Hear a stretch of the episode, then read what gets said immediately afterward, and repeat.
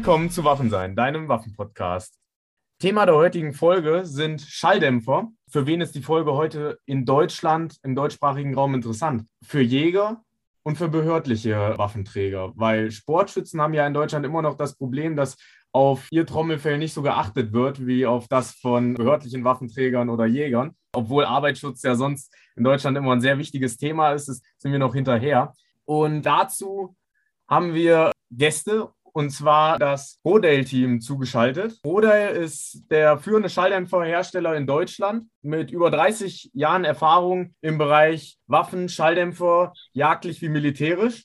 Ja, vielen Dank, dass ihr heute da seid. Ja, vielen Dank. Danke auch. Vielleicht am Anfang könnt ihr euch vorstellen und damit auch unsere Hörer, Hörerinnen genau wissen, mit wem wir hier sprechen. Vielleicht auch zu dem Hintergrund und so weiter. Okay, dann fange ich hier an. Ich bin Pete Lincoln, der Chef von Rodale. Ich habe angefangen in jungen Jahren mit waffentechnischen Sachen zu basteln. Bin auch im Bauernhof groß geworden, bin dann irgendwann zum Militär gegangen, war für Waffentechnik beim Militär zuständig. Da habe ich zehn Jahre gedient. Danach war ich im Rüstungsindustrie tätig Danach beim Weltraumforschungszentrum in Darmstadt für acht Jahre Mission Control, bis ich mich selbstständig gemacht habe als Buchsenmachermeister und Custom-Waffenbauer und Schalldämpferhersteller. Da sind wir noch bei. Ja, und irgendwann bin ich dann der Marvin, der Sohn von Pete, in diese ganze Geschichte mit reingerutscht. Also das Jagen etc. habe ich schon ganz früh kennengelernt. Klar, ne, wenn der Vater so passioniert ist, dann schlägt das auch ganz oft oder meistens auf den Sohn über. Ja, dann natürlich so Sachen wie Schulausbildung, Studium, also ein Kram war dann da am Gange, aber nebenbei immer auch in der Firma gearbeitet. Jetzt seit einigen Jahren wirklich auch tatkräftig dabei und ich glaube, eine sehr gute Ergänzung zu dem Team Rodale. Ja, ich glaube, da steckt ganz viel äh, Herzblut auch von meiner Seite drin und ich kann das Ganze auch so als mein, mein kleines heranwachsendes Baby auch betrachten. ja, ich bin der Klaus, bin seit einem Jahr aktiv dabei, war vorher quasi ja Kumpel, Freund vom Team Rodale und ich brauchte tatsächlich am Anfang, muss man ehrlicherweise sagen, viel Überzeugungsleistung, meine Büchse kürzen zu lassen und meinen ersten Schalldämpfer, war zufälligerweise in Rodale, dann auch montiert zu bekommen. Und bist du nicht rausgekommen? Nee, seitdem, ich komme hier einfach nicht mehr raus. Tag und Nacht. Also, Den haben wir sowas von festgenagelt. ja, also ich komme eigentlich aus dem kaufmännischen Bereich, habe dort auch in der Industrie äh, gearbeitet, war in Europa unterwegs und dachte eigentlich, ich schalte einen Gang zurück, dass man mal stationär ist. Aber ja, die Passion holt einen ein und das Interesse, wir brennen einfach alle dafür und so unterstütze ich das Team, sagen wir mal vorsichtig, im Bereich äh, Beratung, Vertrieb und ja, für die Custom-Waffen oder Schalldämpferberatung und im Bereich Prozessen etc.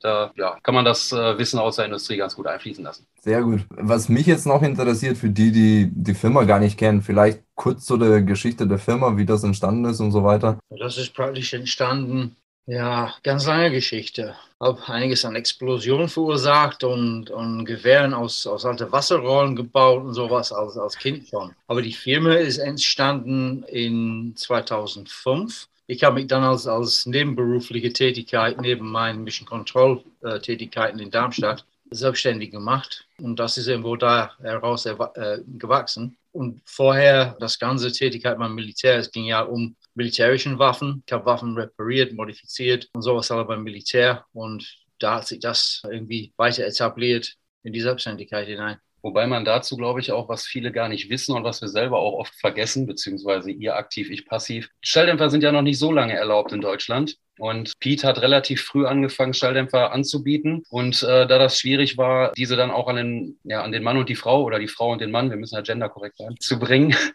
haben wir angefangen, Lärmgutachten zu erstellen. Insbesondere dann äh, bei Personen wie Förstern etc., die einfach beruflich viel jagen müssen, über mhm. diese Lärmgutachten ja, Erwerbsberechtigung zu erwirken, was dann am Ende dazu geführt hat oder auch beigetragen hat. Das wird uns auch beispielsweise von Mitarbeitern von Hausking gespiegelt. Da ist sich auch öffentlich schon bei Pete für bedankt worden, dass der Weg für die Schalldämpfer in Deutschland auch ja, also maßgebend weiß ich nicht, aber auf jeden Fall nicht unwesentlich durch Pete und seine Arbeit äh, da forciert und unterstützt wurde. Deshalb ist der Fokus ja heute eher auf dem jagdlichen und behördlichen Bereich als auf dem Sportschützen-Setting, denke ich. Also Sportschützen sind die Riesenausnahme. Es gibt Sportschützen, die haben eine Erwerbsberechtigung mit ihrer Behörde ausgehandelt, über welche Wege auch immer. Also diese Möglichkeit gibt es schon, ist aber extrem selten, muss man ehrlicherweise sagen. Wir finden es aus zweierlei Hinsicht natürlich schade. Zum einen, wie du gerade schon richtigerweise gesagt hast, man hat nur ein Gehör, Gehörschäden sind Folgeschäden. Das heißt, die treten irgendwann mal auf, nicht heute, nicht morgen, aber übermorgen. Und ähm, auch das Gehör des Sportschützen hat sicherlich ein Anrecht darauf, im Hinblick auf Gesundheitsschutz, Arbeitsschutz etc. pp., was ja in Deutschland riesengroß geschrieben wird, auch irgendwo mal Berücksichtigung zu finden. Ja, das wird in äh, unseren Nachbarländern auch anders gehandhabt. Ne? Da wird nicht unterschieden zwischen Sportschutz und Jäger. Zu Recht. Das kommt hier auch irgendwann. Das Ja. muss. Größtes Beispiel wäre da gar Tschechien, die das komplett freigegeben haben. Ja, wäre schön, wenn wir in Deutschland auch irgendwann mal so weit wären. Ja, vielleicht steckt das irgendwo in irgendein Büro. Also, das kommt noch. Das noch das bestimmt schon genehmigt, aber es dauert noch ein bisschen. Also, man muss nicht jedes Jahr drüber reden. Nächsten Leben dann.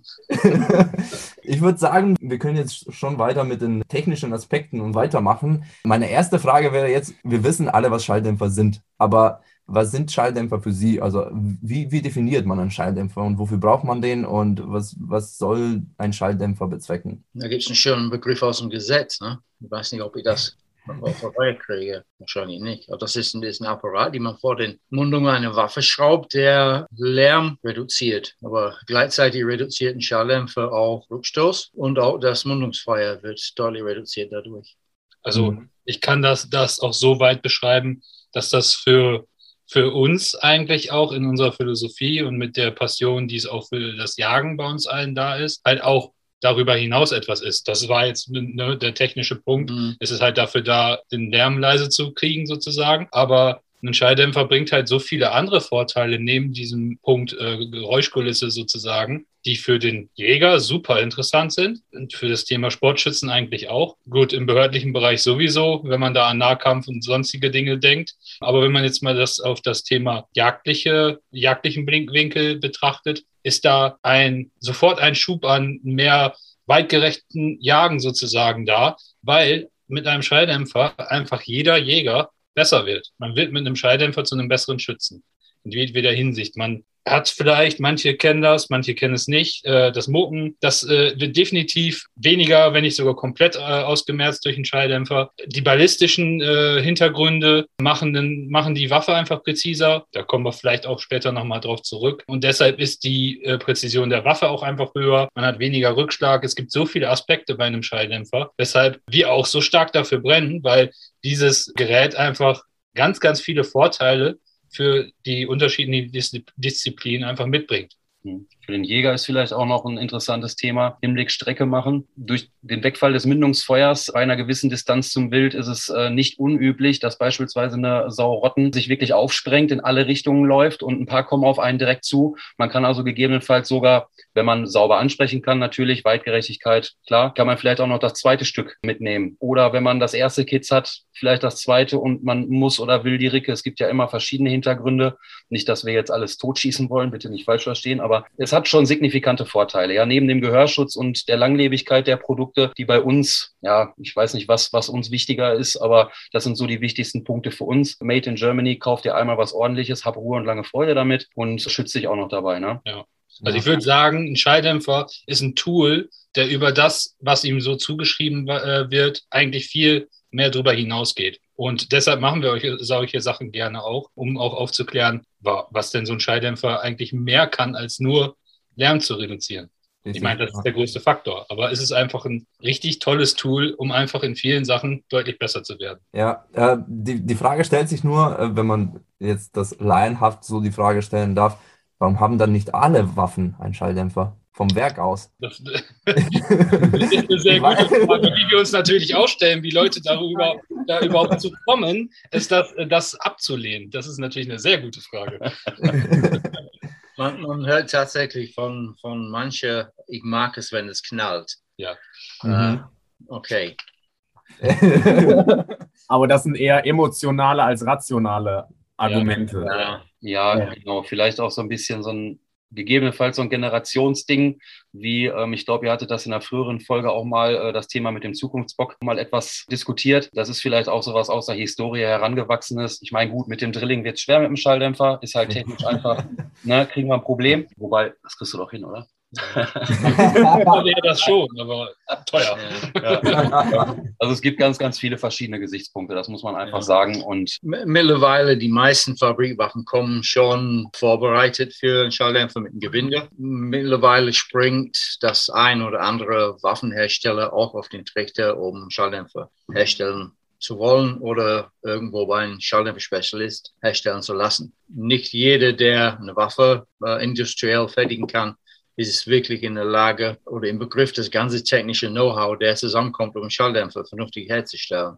Mhm. Klar, die haben den Maschinenpark, der das kann, aber äh, um ein wirklich Spitzenprodukt hinzukriegen, da gehört einiges an Erfahrung und Erprobung dazu. Das kann man nicht aus dem Stegreif äh, beibringen. Das kann man auch nicht erkaufen. Das ist ein langer Weg. Da gehört viel Forschung dazu. Wir als Firma, wir, wir haben lange mit äh, diverse Fachhochschulen, Universitäten und sowas alle zusammen Projekte gemacht und geforscht. Und momentan haben wir mit dem Fraunhofer Institut auch ein Schalldämpferprojekt laufen. Wir investieren da sehr stark drin, in Zeit, in Finanzen auch. Aber das zeigt sich aus, es lohnt sich. Die, ähm, die Titan-Schalldämpferreihe, vielleicht, ich meine, wir schweifen gerade vielleicht ein bisschen oder holen sehr weit aus, ist im Prinzip ein Ergebnis aus jahrelanger Forschung und Entwicklung. Es ist halt ein Volltitandämpfer im 3D-Druckverfahren hergestellt mit Technologie für die äh, Luft- und Raumfahrt. Das hat zum einen, ich sag mal, kreative Ansätze, die Ja. Einfach in der, im, im Naturell mitbringt und zum anderen halt einfach auch, äh, es hat einige Jahre gedauert, ehe der erste Dämpfer wirklich äh, zufriedenstellend dann marktfähig war. Ne? Das kostet schon. Dazu. Also wir fragen später noch mehr zu den Werkstoffen. Aber wenn wir jetzt ein Jungjäger sind oder ein Sportschütze nach einer äh, Gesetzesreform und wir das Einzige, was wir über Schalldämpfer wissen, ist, dass Gewinde passen muss. Was kann man dem raten?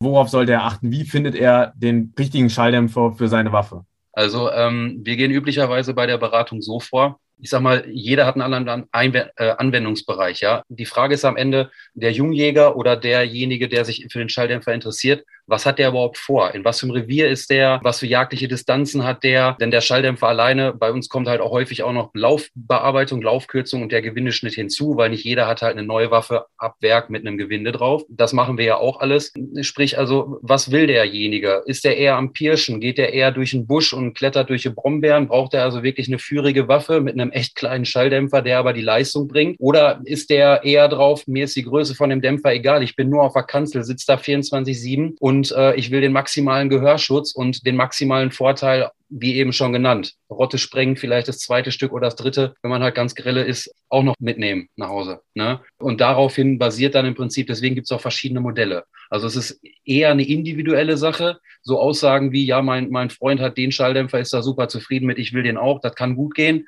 Muss aber am Ende nicht, weil nicht jeder gleich jagt. Ne? Also jetzt wirklich nur mit dem jagdlichen Blickwinkel. Behördlich ist das nochmal eine andere Baustelle. Ne? Gut, dass du sagst. Also es ist wie auch bei Waffen eine Sache der Vorliebe, kann man so sagen. Weil wenn man einen alten Jäger fragt, da kriegt man oft andere Ansätze oder Denkansätze als bei einem jüngeren. Und das ist nicht nur bei der Wahl der Waffen so, das ist auch so bei den Schalldämpfern. Aber jetzt hat man Schalldämpfer und das ist ja erstmal, sieht für einen Laien alle relativ ähnlich aus. Worauf muss ich jetzt achten, wenn ich den reinige? Ich kann ja nicht einfach die Bohrsnake nehmen und vom Rohr einmal weitermachen und der Schalldämpfer gereinigt. Worauf sollte man da achten, dass man nichts kaputt macht? Ja, da kann man wenig kaputt machen beim Reinigen. Je nachdem, was das für ein Dämpfer ist, braucht es mehr Aufwand für die Reinigung oder weniger. Ist es zerlegbar, da kann man das relativ einfach reinigen, kommt an jede Bauteil dran. Das muss man nur oft genug machen, damit diese Zerlegbarkeit beibehalten wird. Ist das ein total gekapselter Schalldämpfer, komplett aus eins gefertigt wie unseren Titandämpfern. Da hilft ein, ein Reinigungsbad, ein Ultraschallreiniger. Ich finde, das ist der einfachste Weg. Man schmeißt das Teil da rein, lässt es 15 Minuten da drin kochen und schwupps ist es sauber. Ne? Das Allerwichtigste ist nach der Reinigung, den Schalldämpfer ordentlich trocken zu kriegen. Das ist eigentlich das A und O. Was haltet ihr von diesen chemischen Reinigern? Es gibt ja die chemische Laufreinigung, zum Beispiel mit Forest oder Rohrreinigung, wie man im Militärischen sagt. Da schwören die einen drauf und die anderen sagen, damit machst du dir die Beschichtung kaputt. Was ist da eure Meinung? Also was ein Gewehrlauf angeht, chemische Reinigung ist ein absoluter Muss, besonders in Verbindung mit Schalldämpfer. Jeder hat das schon erlebt, dass ein dreckiger Lauf irgendwo etwas Schlechtes schießt, die, die Gruppen öffnen sich. Das ist, weil der dreckige Lauf Geschosse nicht ausreichend mehr stabilisiert. Wenn da kein Dämpfer vor der Mundung ist, ist das egal. auf einem unstabilen Geschoss innerhalb eines Schalldämpfer ist ein Problem. Aber könnte man diesen Schaum auch in den Schalldämpfer reinsprühen? So wurde mir das schon geraten. Ja, ja, das kann man machen. Es gibt auch, auch mittlerweile auch auf dem Markt flüssige Reiniger, extra Schalldämpfer gedacht. Die sind auch verwendbar in Ultraschallbad oder man stopselt das ein Ende vom Schalldämpfer und, und kippt das Teil voll oder auch mit Forestschaum äh, vollsprühen. Das kann man alles machen. Das, das funktioniert. Eine kleine Ergänzung, also ähm, diese Schalldämpferreiniger, da gibt es Produkte, die sind freigegeben dafür, auch im Ultraschallbad verwendet zu werden. Es gibt aber auch Schalldämpferreiniger, im Prinzip gleicher Name, anderer Hersteller, andere Zusammensetzung. Wenn man die mit in das Ultraschallbad reingibt, sind die sogar in der Lage, das Harteloxal zu lösen und aufzulösen. Also da muss man schon gucken, welches Produkt man hat. Ja. Sag mal, das, was wir im Webshop beispielsweise vertreiben, ist auch fürs Ultraschallbad geeignet. Ja. ja. Und die alte Gretchenfrage, die, wo es wieder verschiedene Meinungen gibt. In jedem Setting gibt es diese Leute. Also es gibt die Soldaten, die sagen würden, man muss seine Waffe nicht reinigen, das alle 20.000 Patronen. Und es gibt Jäger, die sagen, äh, sie haben ihren Drilling das letzte Mal äh, vor der Wende gereinigt. Jetzt ist die Frage, wie oft sollte man einen Schalldämpfer reinigen, wenn man 30 Jahre lang Spaß dran haben will?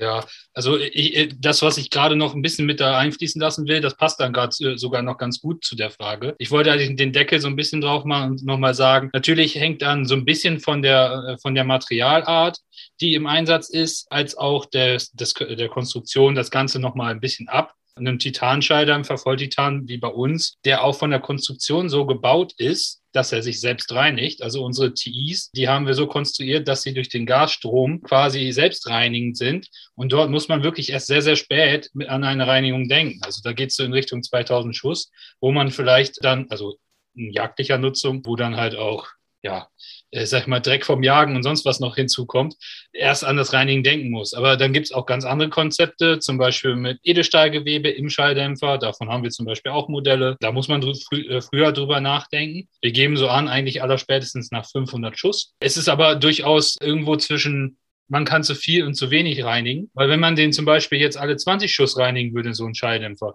dann beraubt man sich eigentlich einen ziemlich coolen Effekt, der dadurch entsteht, dass ein dreckiger Dämpfer tatsächlich besser funktioniert, weil die Oberfläche quasi im mikroskopischen Bereich hügeliger wird und dazu für, äh, zu mehr äh, Verwirbelung und so weiter führt. Das heißt, wenn man jetzt alle 20 Schuss jetzt den Reiniger reinhaut, dann ist es eher kontraproduktiv. Also ein gutes Maß ist irgendwo alle, einmal im Jahr den Schalldämpfer wirklich mal unter die Lupe zu nehmen und gucken, nach gesundem Menschenverstand, hm, bräuchte der vielleicht mal eine Reinigung. Es geht aber nie darum, dass der Dämpfer blitzeblank wird, sondern einfach nur, dass wirklich grober Dreck verschwindet. Was man zum Thema äh, Gewebe in Dämpfern auch sagen muss, dort ist halt wichtig, dass man an das Trocknen des Dämpfers denkt. Das ist definitiv ein Thema, zumindest dann, wenn Aluminium und Edelstahlgewebe zusammenkommt. Es gibt da zwei, drei Marken auf dem Markt, die das so anbieten. Wir sind eine Marke davon. Ja, aber auch da zeigt sich, je nach Konstrukt des Dämpfers und der, der Art und Weise, wie denn wie man äh, die Dämpfleistung hervorruft. Gibt es einfach unterschiedliche Ansätze, wie häufig man reinigen muss und in welcher Form. Und bei behördlicher Verwendung oder bei Kurzwaffenmunition, wenn man jetzt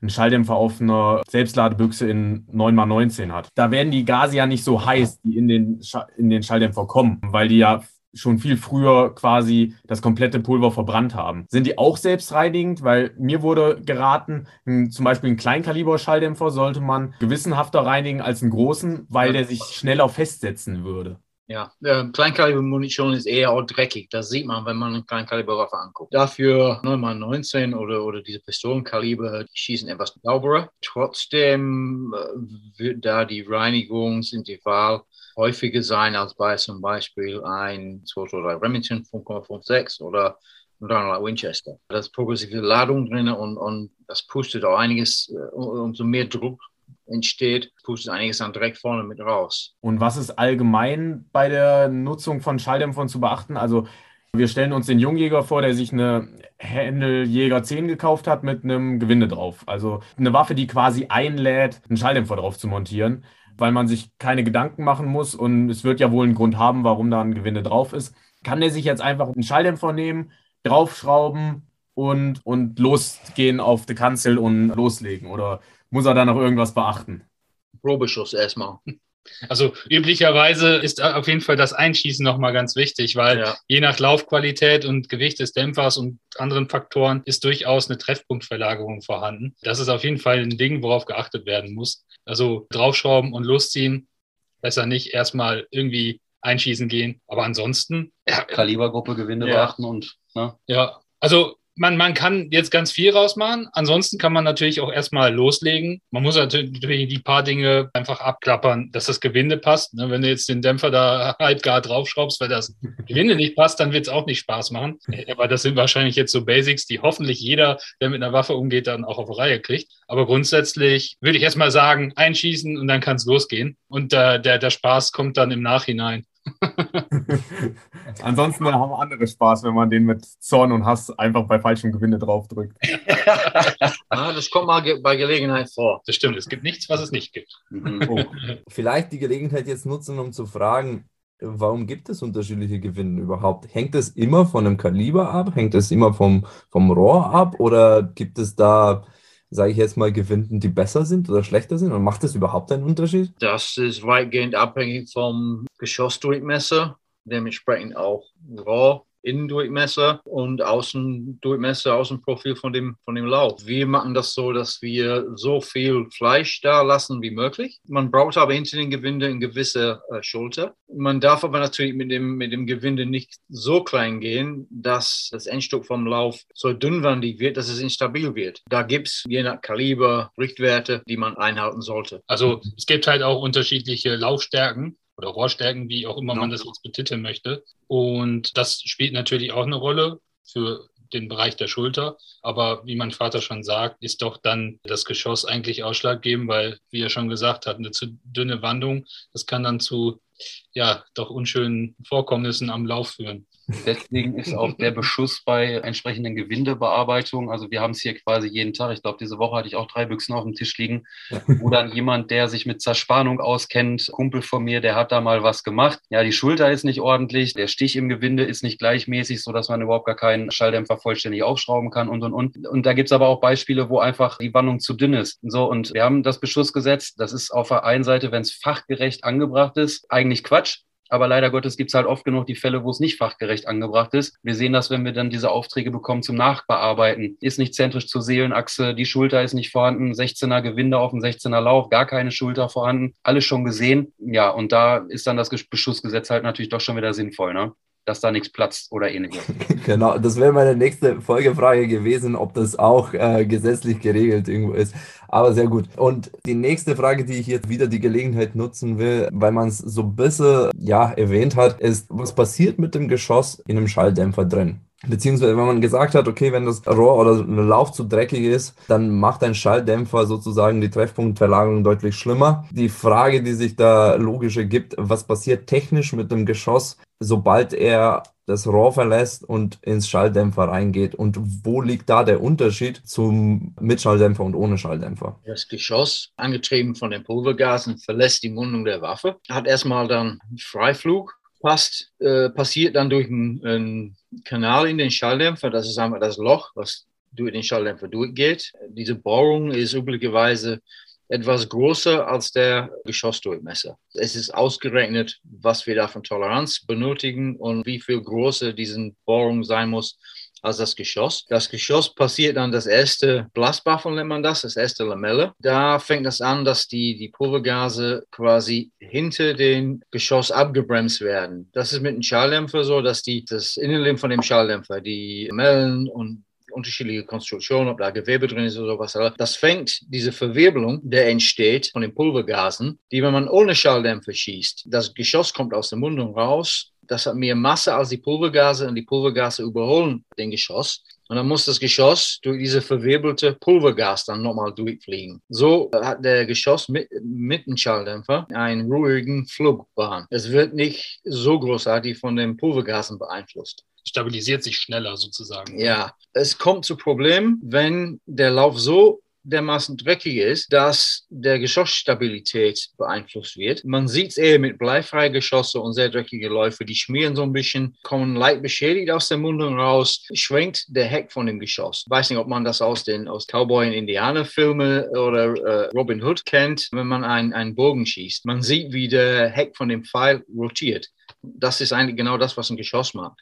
Das machen die alle in einem gewissen Maß. Ist das aber dann zu viel, tendiert dann der Heck von dem Geschoss irgendwo in den Schalldämpfer leicht anzuecken und dadurch wird das Geschoss noch unstabiler und dann ist der Präzision eigentlich hinüber. Dazu, also wenn ich jetzt so einen Baffle Strike vorgerufen habe und ja. hatte mein Rohr die letzten 2000 Patronen nicht gereinigt, war damit auf Ansitz und da war Dreck drin und sowieso und jetzt habe ich mir meinen Schalldämpfer beschädigt. Kann ich, wenn ich mein Rohr wieder gereinigt habe, einmal ein paar Mal durchgezogen, chemisch gereinigt habe, kann ich dann diesen beschädigten Schalldämpfer, der anscheinend ja nur einen leicht ovalen Kanal hat, ja, von außen sieht es vielleicht gar nicht so schlimm aus, kann ich den ruhigen Gewissens weiter benutzen oder sollte ich den dann lieber äh, zu euch geben? In den meisten Fällen ja. Wenn dann ein deutlicher Abpraller in den Schalldämpfer ist, man sieht wirklich so ein ovalen Loch vorne.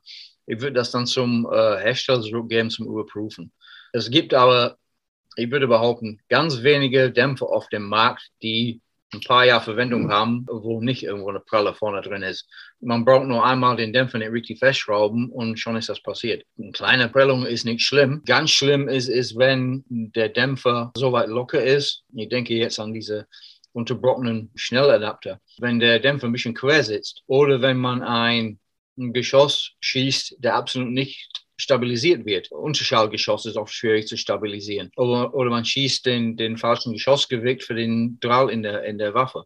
Und dann schwenkt der Heck vom Geschoss und, und der Geschoss kommt quasi quer an der, auf der Scheibe. Kann von kleinen Kratzer in den Schalldämpfer bis hin zum Totalschaden kommen. Also da gibt es von bis. Wenn man unsicher ist, definitiv einreichen beim Hersteller und das kontrollieren lassen. Da ist auch wieder der Faktor, was haben wir denn eigentlich für Material im Schalldämpfer, auch nochmal ganz interessant.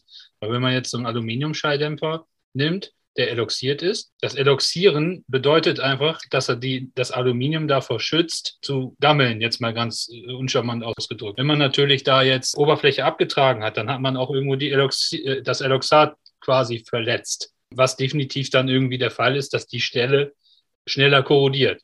Das ist jetzt je nach Stärke vielleicht auch noch gar nicht so schlimm und das muss auch nicht unbedingt bedeuten, dass der Schalldämpfer sofort kaputt ist oder er sofort eingeschickt werden muss oder nicht. Aber das kann durchaus mal ein Faktor sein, warum ein Aluminiumschalldämpfer vielleicht auch mal schneller kaputt geht, wenn man wirklich nicht aufpasst. Und man, ich habe das hier auch schon ein paar Mal durchaus gesehen, eingeschickter Dämpfer einfach nur zum Reinigen und dann fragt man sich wirklich, wie man das hingekriegt hat. Der der Kanal fast wirklich zerschossen und dann ist der Schalldämpferhersteller schuld. Also das geht jetzt sowohl für uns als auch für jede andere Marke, die dann natürlich damit sich mit manchen Kunden auseinandersetzen muss. Es ist halt einfach eine ganz logische Folge. Wenn ein Aluminiumschalldämpfer, der luxiert ist, touchiert wird, dann ist halt irgendwo Abtrag der Oberfläche. Hat man jetzt zum Beispiel aber einen Titandämpfer, Volltitan, von uns zum Beispiel, oder einen Edelstahldämpfer oder irgendwie sowas, dann ist das nochmal ein anderes Thema lustige Anekdote dazu. Ja, wir machen ganz verrückte Tests manchmal, um zu gucken, was denn unsere Dinger so können. Wir haben durch einen 223 Ti mal eine 308 durchgeschickt und den Dämpfer wir, verwenden wir heute noch. Also es kommt halt auch so ein bisschen drauf an, was habe ich da eigentlich für ein Gerät. Also das Geschoss wurde eigentlich nur abgeschält, ja. Der Dämpfer, der hat keine Absplitterung oder sonst was. Man sieht natürlich was, aber es ist halt ein Titandämpfer, ne? Es ist Volltitan, höchster Grad an Material, was man bekommen kann. Aber da kann man jetzt nicht bei einem 400-Euro-Schalldämpfer von ausgehen, wenn man sich jetzt irgendeinen zu Franconia gegangen ist und Preis aufsteigend und die, das erste Angebot genommen hat, kann man jetzt nicht davon ausgehen, dass äh, man ruhigen Gewissens eine 308 durch einen 2 zu 3 äh, Schalldämpfer schießen kann. Liege ich da richtig? Also, äh, wenn, man, wenn man eine 308 durch einen äh, stinknormalen Aluminiumschalldämpfer schickt, dann hat man danach eine 308. Also eine 8 mindestens. okay, ja, bei, bei dieser technischen Fragen jetzt mal wieder eine. Man hat jetzt die Materialien erwähnt, okay, wenn es Aluminium ist, natürlich ist es besser, wenn es äh, Titanium ist und so weiter. Das kann ich nachvollziehen. Aber gibt es auch Unterschiede, wie die Schalldämpfer gebaut sind? Sprich, macht es nur vom Material her einen Unterschied bei den Schalldämpfern oder gibt es auch da unterschiedliche Bauweisen oder ähnliches, wie man, wie das Innenleben vom Schalldämpfer aufgebaut ist? Oder sind die alle prinzipiell gleich gebaut, nur es gibt einen Unterschied in Materialien oder ähnliches? Man konnte da sehr ins Detail gehen, aber im Groben und Ganzen, also die Schalldämpfer momentan auf dem Markt überhaupt, also das gibt Overbarrel, Non-Overbarrel, Modular, zerlegbar oder, oder geschlossen. Man konnte dann auch das vertiefen in den unterschiedlichen Buffel-Designs, K-Buffel, H-Buffel, ohne Buffel oder je nachdem, wie, wie die konstruiert sind. Aber das, das Design, wie man diese Lamellen und, und überhaupt das Innenleben zusammenbringt, das ist ein, ein wichtiges Fakt für sich. Wenn man sich jetzt hier so konzentriert auf die unterschiedlichen Bauarten, da haben wir ja, wie gesagt, Overbarrel, es geht nach hinten über den Lauf, Non-Overbarrel, das sitzt nur vor dem Lauf. Modular, der ist komplett zerlegbar. Da kann ich gegebenenfalls auch Kaliber wechseln. Zerlegbare Dämpfer, da kann man eigentlich nichts wechseln, bis auf Gewindeadapter vielleicht. Also da ist nicht Aufrüstung von einem Kaliber zum anderen. Aber ich kann den Dämpfer zerlegen, um es zu reinigen oder äh, das Innenleben anzugucken ähm, oder das Gewebe zu wechseln. Und dann geschlossene Dämpfer wie unseren TI-Modellen oder die eher etwas militärisch angehauchten von, von AS Ultra, die sind geschlossen. Da kann man ja nichts kaputt schrauben. Die sind etwas anders zu reinigen, eher mit dem ja, Schaum oder Reinigungsbad. Da ist ja nichts zu zerlegen. Wie, wie weit man jetzt äh, diskutiert, unterschiedliche Designs, das müsst ihr wissen. Aber was wollt ihr da wissen? Das ist ein wirklich tiefes Thema.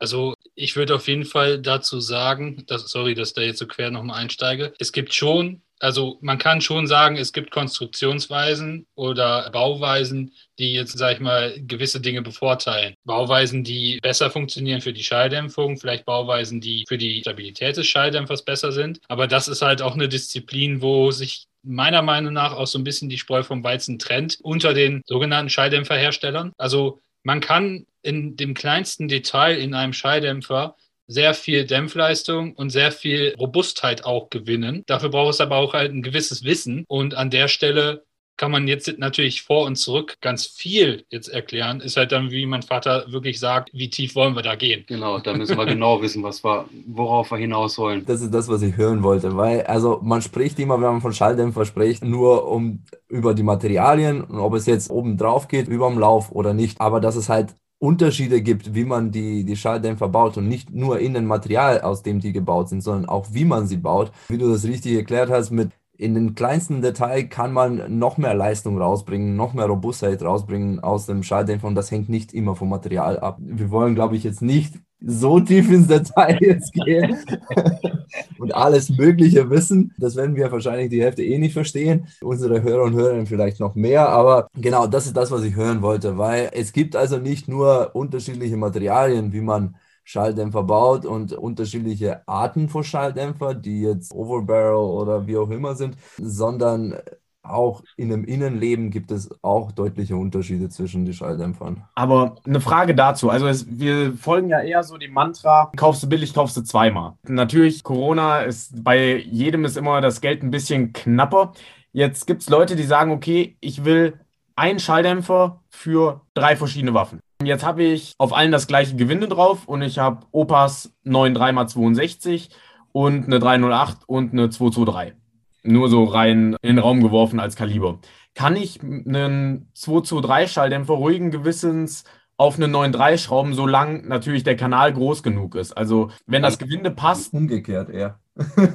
Du meinst, du willst den größeren auf das kleine. Genau, ich will den.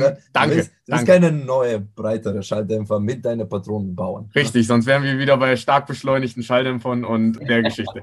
Richtig. Genau. genau das meine ich. Kann ich den größeren Schalldämpfer auf das kleinere Kaliber schrauben. Ja, das kann man machen. Es ist allerdings, ich sag mal, wenn jetzt ein Dämpfer von einer 308 für die 223 beziehungsweise 5, ja, 223 mitbenutzt wird, dann ist das durchaus machbar, wird auch zu einer guten Leistung führen, weil die 223 ab Haus aus irgendwas 158 dB Mündungslärm indoor gemessen mitbringt, die 308 entsprechend mehr. Das heißt also, den Verlust, den ich durch die größere Bohrung habe an Dämmleistung, den kriege ich da ganz gut ausgeglichen, so dass ich noch in den gehörschonenden Bereich komme. Wie gesagt, gehörschonender Bereich ist für uns mit so also eigentlich das höchste Gut oder der, der Sinn und Zweck des Ganzen. Wo es dann wieder schwierig wird, ist, wenn ich jetzt eine 223 durch einen Dämpfer schieße, der für eine 9,3 gemacht ist, weil die Bohrung ist ja auch nicht 9,3, die ist ja entsprechend deutlich größer. Ne? Da habe ich schon einen größeren Verlust. Da würde ich jetzt persönlich sagen, ich würde es nicht mehr unbedingt machen.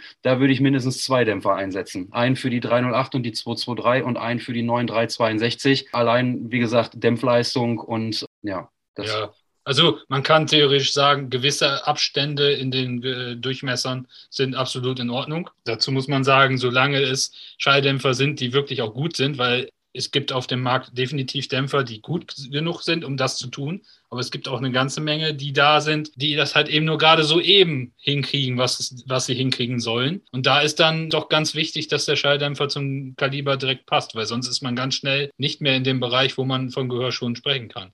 Aber bei den, bei den guten, gut funktionierenden Modellen auf dem Markt, bis zu einem gewissen Bereich, wie Klaus das gesagt hat, ist das machbar. Also wir hatten auch eine Folge über äh, gängige Kalibern jetzt, äh, vor allem im jagdlichen Bereich. Da sind die 308, 3006 und 8x57 IS, sage ich jetzt mal, könnte man sagen, in Deutschland so relativ gängig und das ist auch offen fürs, auch für Hochwild und so weiter. Von das, was ich jetzt gehört habe, könnte man schon sagen, dass wenn ich einen Schalldämpfer habe, der für 8x57 IS geeignet ist, dass ich den auch auf meine 1306 und 308 verwenden könnte, theoretisch, wenn jetzt Gewinde und alles andere passt. Ne? Ja. Ja, das kannst, das kannst du machen, wenn das ein Hochleistungsschalldämpfer ist. Wenn man aber einen Schalldämpfer im, im unteren Segment auswählen würde, der vielleicht mit 8x57 gerade über die 20 Dezibels kommen würde, da würde der Verlust an Dämmleistung aufgrund der Geschoss zu Geschosskanalmessung dazu führen, dass man tatsächlich ins gehörschädigen Bereich eventuell rutschen konnte. Habe ich einen Dämpfer, aber der irgendwo 30 und mehr Dezibels reduziert. Diese etwas verlorenen Dezibelreduktion, die ich mit einem 30er Geschoss habe, in den 8 mm Dämpfer, das spielt nicht mehr die Rolle. Das ist absolut machbar. Hängt natürlich auch immer so ein bisschen auch von dem eigenen Anspruch noch ab. Ne? Also es gibt auch durchaus genug Kunden, die sagen, nee, ich will, dass es genau zum Kaliber passt. Ich will das Maximale rausholen. Also davon gibt es genauso viele, wie die Leute sagen, kann ich denn auch 308 und äh, 8x57 kombinieren? Ist natürlich auch noch ein Faktor, aber ja, technisch geht's. Ja, wir bieten tatsächlich beide Varianten da an. Ne? Also. Und wir haben jetzt das Stichwort gehörschonend gehört.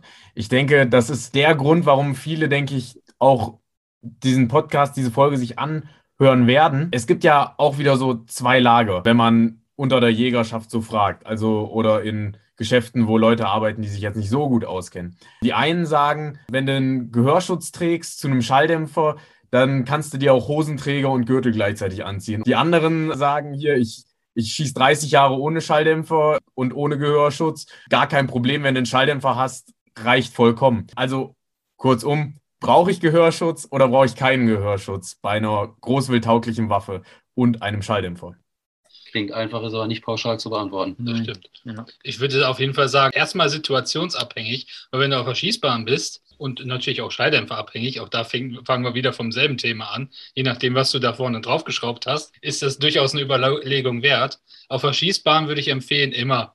Weil allein wenn dann dein Nachbar keinen hat, dann hast du schon ein Problem. Grundsätzlich kannst du mit den guten Schalldämpfern auf dem Markt, die Mickey-Mäuse, so wie wir es nennen, weglassen im Jagdbetrieb. Es hängt aber natürlich von gewissen Faktoren auch einfach ab, wo du es anwendest, was du für einen Schalldämpfer nutzt. Ja, und es gibt auch noch Faktoren, die abseits des, des dB-Werts halt auch Einfluss nehmen, die der normale Jäger oder der normale Händler oder wie auch immer oder wahrscheinlich der Großteil der Menschen in Deutschland nicht unbedingt kennt, weil es gibt Faktoren neben dem dB-Wert wie Frequenzen, also Frequenzbereiche, die da gemessen werden und dann Einfluss auf das Gehör nehmen oder die Richtcharakteristik von einem Schalldämpfer, also die Strahlwirkung, zum, äh, in welche Richtung, wie der, der Dämpfer konstruiert ist, wohin der Schall am besten hinstrahlt sozusagen oder am stärksten strahlt. Es gibt da so viele Faktoren, die das etwas pauschal vielleicht nicht beantworten lassen. Aber man könnte zumindest sagen, wenn man einen Schalldämpfer von einer renommierten Marke nimmt, der